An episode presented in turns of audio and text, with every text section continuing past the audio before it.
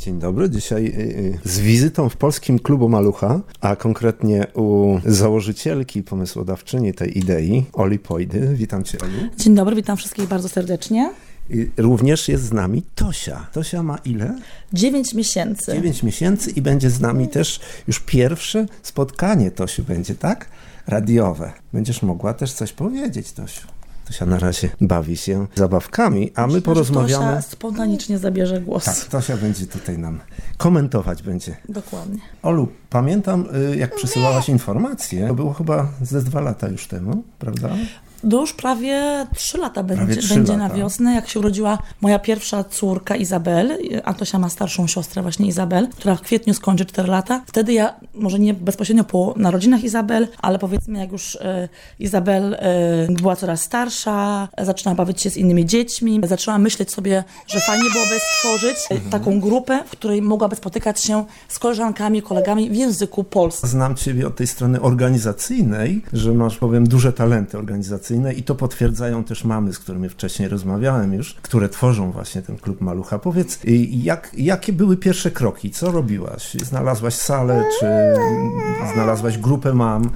Jak to było? Na początku zaczęłam tak naprawdę od zera, gdyż e, miałam taki dobry wzorzec, można powiedzieć, gdyż e, moja córka, jak skończyła jeden e, rok, zaczęła uczęszczać do takiej szkółki hiszpańskojęzycznej, dlatego że jej tato jest, pochodzi z rodziny e, argentyńskiej i tu we Freiburgu jest taka szkółka e, właśnie hiszpańskojęzyczna, do której zaczęłam ją właśnie, e, jak skończyła jeden rok, zaprowadzać. Ta szkoła była takim moim wzorcem, inspiracją, taką inspiracją, dokładnie, A później gdzie ja pomyślałam sobie właśnie, że dobrze byłoby zrobić coś takiego właśnie w języku polskim. Nie znałam osób z dziećmi, nie znałam mam z e, Polek z, z dziećmi, więc napisałam ulotkę, napisałam ogłoszenie, które zaczęłam e, rozwieszać w różnych e, miejscach, gdzie wiedziałam, gdzie bywają Polacy, jak na przykład Kościół e, Polski, czy wtedy był jeszcze polski e, sklep, na Facebooku, na stronach internetowych. pamiętam, E, tak. tak, właśnie po znajomych, którzy wiedziałam, że mają duży kontakt z dziećmi, czy, czy, czy, czy z, właśnie z, z rodzinami polskimi i w ten sposób zaczęła się tworzyć jakby ta pierwsza grupa, z którą się spotkałam właśnie, to było w kwietniu e, 2014 roku, na takim pierwszym założycielskim spotkaniu, ale muszę powiedzieć, że na początku odzew nie był dosyć duży, nas było bardzo mało, 5-6 rodzin, te rodziny się zawsze tak wymieniały, jest kilka mam, które e, od tamtego czasu jakby wiernie dopingują klubowi i są w tym klubie, angażują się. I na początku spotkałyśmy, spotykaliśmy się tutaj w tym budynku uniwersyteckim, no to mieliśmy taką małą salę, e, tudzież właśnie e, w e, okresie letnim.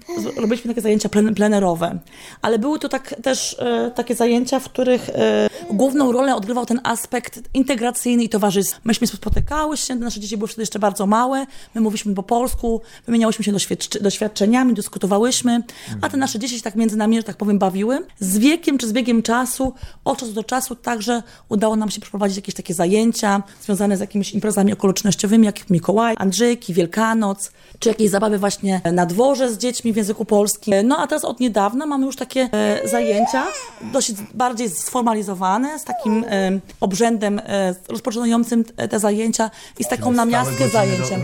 Dokładnie. Stały dzień i miejsce, i adres. Tak, dokładnie. Od miesiąca spotykamy się e, w Klara Centrum w Stuttlinger. E, To był bardzo fajny kontakt, który, dzięki, e, dzięki któremu właśnie mogliśmy robić te zajęcia.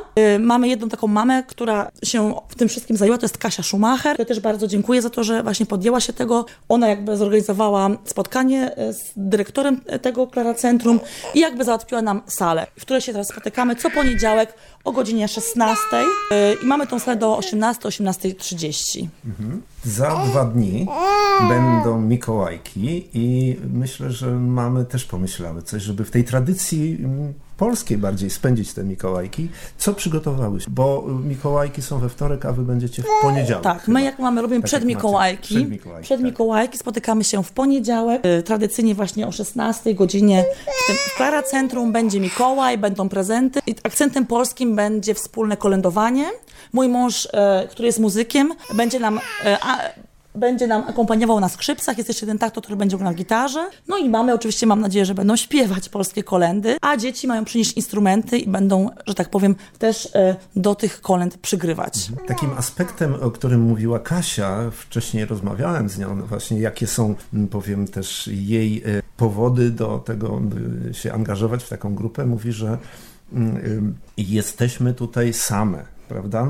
W Polsce zwykle mama ma swoją ciocię, mamę, więc jest troszkę odciążona. A tutaj trochę staracie się zastąpić taką trochę rodzinę chyba, tą grupą, wymieniając się doświadczeniami, jak dziecko ma brzusze jakieś bolący, czy w nocy nie chce spać.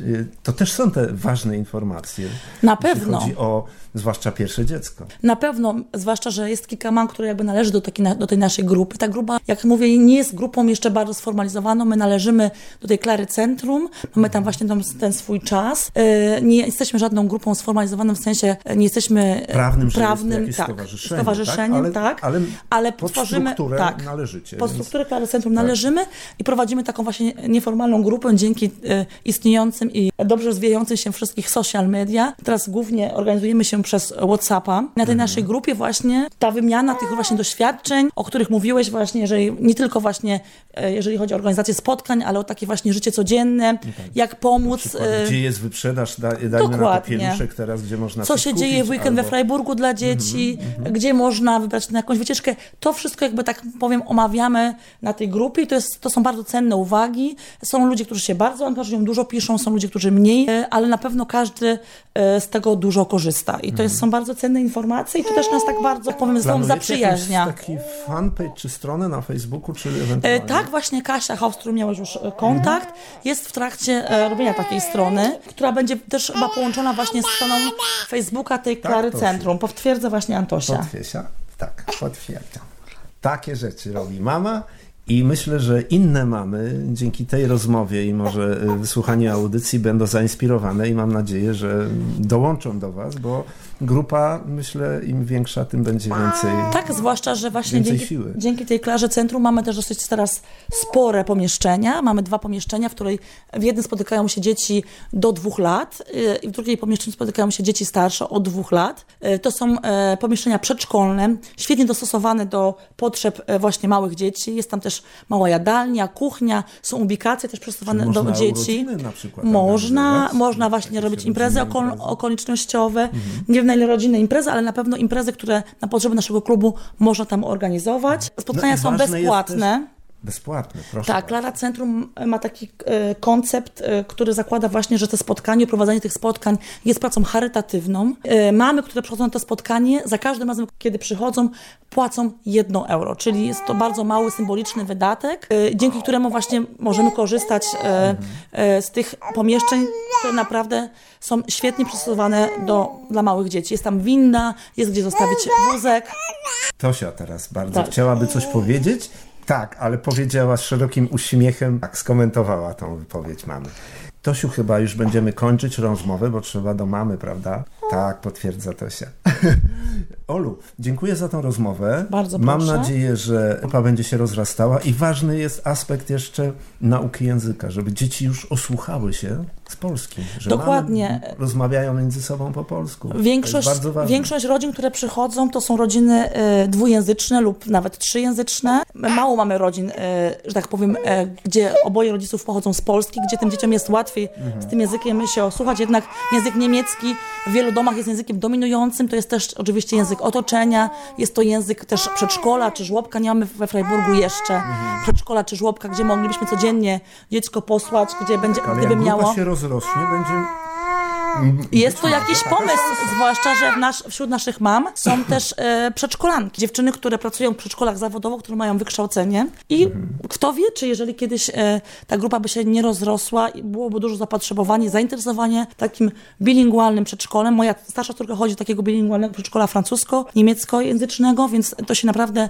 świetnie sprawdza. E, więc jest to pomysł, który może któraś z dziewczyn kiedyś podchwyci, rozwinie jako własną, jako własną działalność. Na razie jakby naszym celem są te spotkania poniedziałkowe, właśnie w języku polskim, w utrzymywaniu tradycji, w pielęgnowaniu naszych kontaktów, przyjaźni i przede wszystkim przyjaźni naszych dzieci, bo to jest bardzo ważne, żeby nasze dzieci wiedziały, że językiem polskim nie tylko mówi babcia przez Skype'a, czy rodzice, czy mama w domu, tylko są też właśnie inne ciocie, wujkowie, czy koleżanki, koledzy, którzy też w tym języku się potrafią porozumieć. To jest taka duża motywacja właśnie dla dzieci, e, a oprócz tego właśnie dla nas to jest taki bardzo miły e, e, aspekt towarzyski, bo my się naprawdę w tej grupie lubimy. My bardzo jesteśmy ważne. też w jednym I wieku lub również bardziej. jest polskie radio, gdzie Tosia również będzie mogła później, już jak się nauczy parę słówek, też również powiedzieć do mikrofonu. I o to chodzi. Dziękuję Wam Bardzo proszę. za rozmowę. Tosiu Zapraszamy i jeszcze raz poniedziałki o 16 e, w Klara Centrum w Stullinger. Klara Centrum ma bardzo fajną stronę, można sobie znaleźć dojazd i tam też e, będzie też wzmianka właśnie o naszej grupie. Mamy też e, adres e-mailowy polskiklubmalocha.freenet.de i przez ten e, e-mail, adres mailowy można zawiązać z nami kontakt i podamy szczegóły dalszych spotkań. Dziękuję za rozmowę. Dziękuję również. I wesołych świąt, dobrego, dobrego Mikołaja. Dziękujemy. I wesołych świąt. Dziękujemy bardzo, wzajemnie. Wszystkim słuchaczom Radia Polskiej Audycji.